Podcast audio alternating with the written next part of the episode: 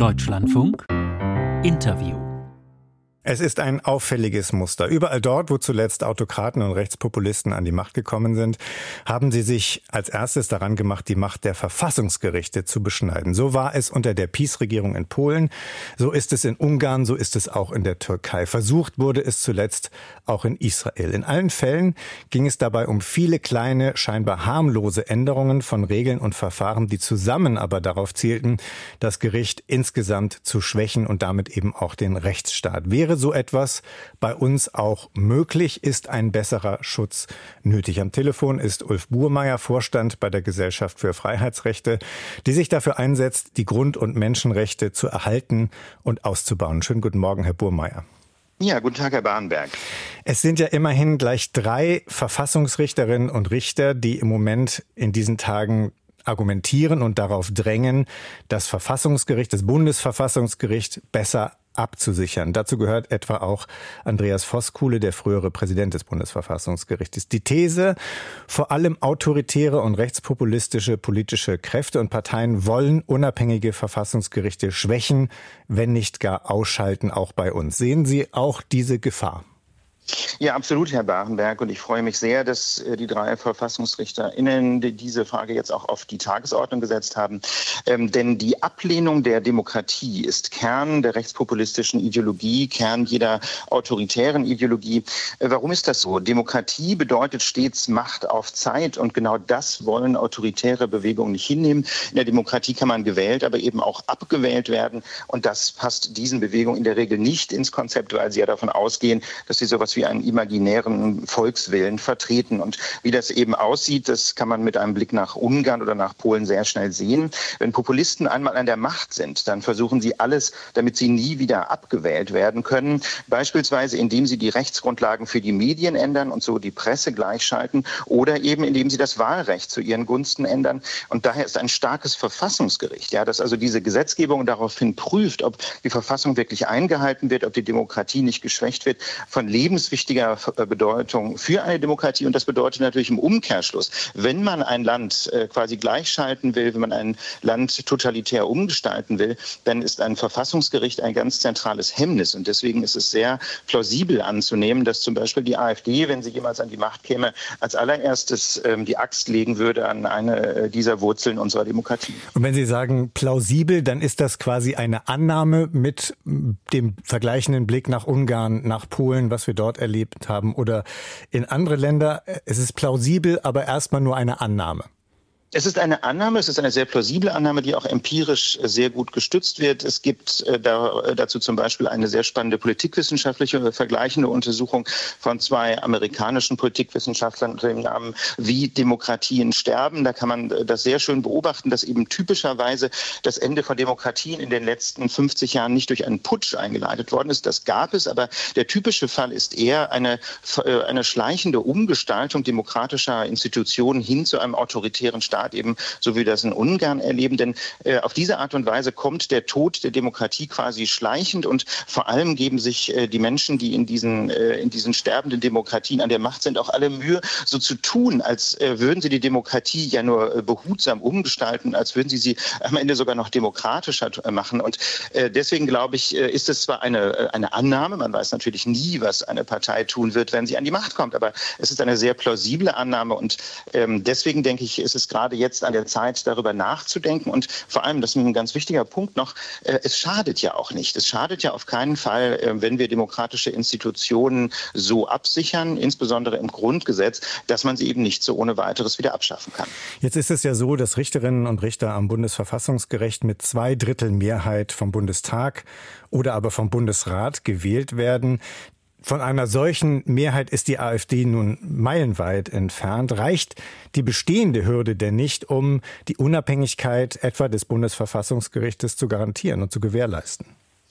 Ich denke das auch, solange es diese Zweidrittelhürde tatsächlich gibt. Das Problem ist nur, dass die Regel, ja, dass Richterinnen und Richter des Bundesverfassungsgerichts mit Zweidrittelmehrheit gewählt werden müssen, eben nicht in der Verfassung steht, sondern diese Regel steht nur im sogenannten Bundesverfassungsgerichtsgesetz. Das ist ein einfaches Bundesgesetz, äh, das festlegt, wie das Bundesverfassungsgericht arbeitet, aber eben auch, wie es besetzt wird. Und dieses Gesetz könnte eine einfache Bundestagsmehrheit ändern. Ähm, deswegen ähm, wird ja vorgeschlagen, dass man die die wesentlichen Regeln ähm, zur äh, Arbeit des Bundesverfassungsgerichts und zu seiner Besetzung im Grundgesetz absichern sollte, dann wäre eine Änderung dieser Regel nur noch mit einer Zweidrittelmehrheit möglich. Und das würde das Gericht deutlich besser schützen. Äh, ich möchte allerdings darauf hinweisen, dass diese Zweidrittelmehrheit, die notwendig ist, um das Gericht besetzen zu können, natürlich auch ihre Tücken hat. Stellen wir uns vor, ähm, dass eine rechtspopulistische Partei mehr als ein Drittel äh, zum Beispiel der Sitze im Bundestag erringen könnte. In einem solchen Fall wäre überhaupt nicht mehr die Wahl demokratischer Richterinnen und Richter nach Karlsruhe möglich. Dann hätte diese Partei quasi eine Sperrminorität und dann müssten sich die anderen Parteien äh, irgendwie mit ihr einigen, um überhaupt noch das Gericht besetzen zu können. Ähm, das ist auch keine graue Theorie. Genau das haben wir gerade in Bayern erlebt, in etwas äh, abgewandelter Form, wo ja Menschen, die von der AfD nominiert worden waren, äh, an das dortige Verfassungsgericht gewählt worden sind. Ähm, deswegen denke ich, müsste man auch darüber nachdenken, wie man in einem solchen Fall vorgeht. Ähm, dass tatsächlich eine Sperrminorität zustande gekommen ist, äh, ob dann möglicherweise das Gericht äh, selbst in der Lage sein soll, Vorschlagslisten vorzulegen. Das wäre eine denkbare Möglichkeit. Ähm, aber das ist, bringt natürlich seine eigenen Probleme mit sich, weil natürlich das Verfassungsgericht auch eine demokratische Legitimation braucht. Mhm. Äh, Stichwort demokratische Legitimation. Ich überlege mir die ganze Zeit, was würde die AfD an dieser Stelle sagen? Ich stelle mir vor, sie könnte argumentieren, wir haben als demokratisch gewählte Partei doch dieselben legitimen Rechte, verbrieften Rechte wie alle anderen Parteien. Aber diese Vorschläge zeigen doch einmal mehr, wir werden aus politischen, aus ideologischen Gründen benachteiligt. Das ist undemokratisch. Was ist Ihre Antwort? Ja, das ist in der Tat äh, ein Vorwurf, mit dem man sich auseinandersetzen muss, aber das geht, denke ich, auch sehr gut, ähm, denn wir leben ja in einer wehrhaften Demokratie. Wir haben in Deutschland die schmerzhafte Erfahrung gemacht, dass die Demokratie auch mit demokratischen und jedenfalls vordergründig legalen Mitteln wieder abgeschafft werden kann.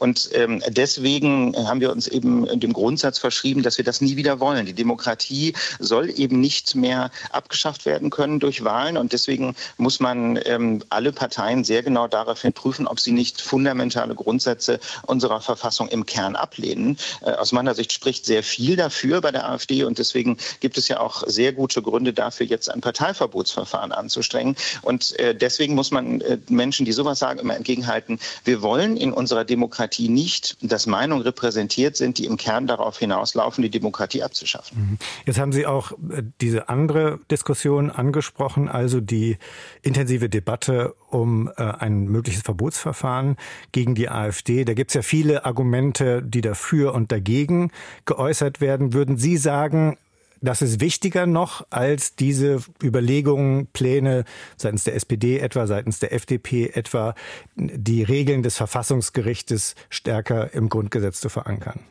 Ich würde das gar nicht gegeneinander ausspielen wollen, denn äh, beides schließt sich ja nicht aus. Also ich finde die Vorschläge absolut richtig, äh, wie sie äh, Herr Fechner und Herr Tomei jetzt gemacht haben, nämlich die wesentlichen Spielregeln für das Bundesverfassungsgericht direkt im Grundgesetz abzusichern, sodass sie nur noch mit Zweidrittelmehrheit geändert werden könnten. Ich finde es aber auch sehr wichtig, dass die Bundesregierung sofort jetzt einen Verbotsantrag ausarbeiten lässt gegen die AfD und zwar insbesondere gegen die Partei in den drei radikalsten Ländern. Ich denke, ähm, danach, wenn ein solcher Verbotsantrag auf dem Tisch liegt, dann kann man am besten prüfen, ob der tatsächlich Aussicht auf Erfolg hat. Das würde man ja auch äh, in jedem Unternehmen tun. Wenn man, äh, wenn man überlegt, ob man eine Klage einreicht, dann lässt man die schreiben von einer möglichst guten Anwaltskanzlei zum Beispiel oder im Fall des AfD-Verbots jetzt von möglichst guten Staatsrechtlerinnen. Und dann, wenn man das, äh, diesen, diesen Antrag auf dem Tisch hat, hat man die beste Grundlage, um zu entscheiden, ob das ähm, von, von Erfolg gekrönt sein dürfte. Und ich denke, diese Entscheidung sollte die Bundesregierung treffen, denn das ist eben noch kein Präjudiz Justiz, ob man das Verfahren tatsächlich einleitet. Aber es wäre eine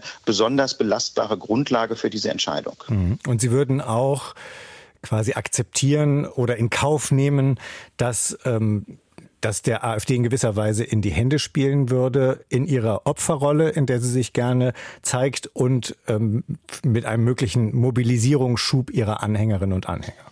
Ehrlich gesagt ähm, sieht sich die AfD immer in der Opferrolle. Da können wir Demokratinnen und Demokraten tun, was wir wollen. Das lässt sich immer in dieser Weise framen. Und ähm, ich denke, ähm, ja, natürlich muss man damit rechnen, dass möglicherweise Menschen mobilisiert werden. Ich könnte mir aber auch gut vorstellen, dass viele Menschen doch noch mal zum Nachdenken kommen. Denn man könnte ja ein solches Verbotsverfahren auch sehr transparent und äh, quasi öffentlich führen. Man könnte ja diesen Verbotsantrag veröffentlichen. Man könnte äh, in der Kommunikation darauf hinweisen, was dort alles drinsteht. Ich finde schon ähm, die, die ähm, Beweissammlungen zum Beispiel, die die Verfassungsschutzbehörden in Sachsen-Anhalt, Sachsen und Thüringen zusammengestellt haben, ausgesprochen eindrucksvoll. Da kann man ja sehr schön sehen, wes Geistes Kind äh, diese Partei ist. Und ähm, ich glaube, dass man ein solches Verbotsverfahren auch durchaus zu einer Stärkung der Demokratie nutzen könnte, wenn man den Menschen transparent macht. Das geht hier nicht einfach darum, irgendeine politische Konkurrenz auszuschalten, sondern es geht darum, dass es überhaupt diese Demokratie in fünf oder in zehn Jahren noch gibt. Ulf Burmeier, Vorstand bei der Gesellschaft für Freiheitsrechte hier im Gespräch im Deutschlandfunk. Vielen Dank dafür. Ja, vielen Dank, Herr Bahnbeck.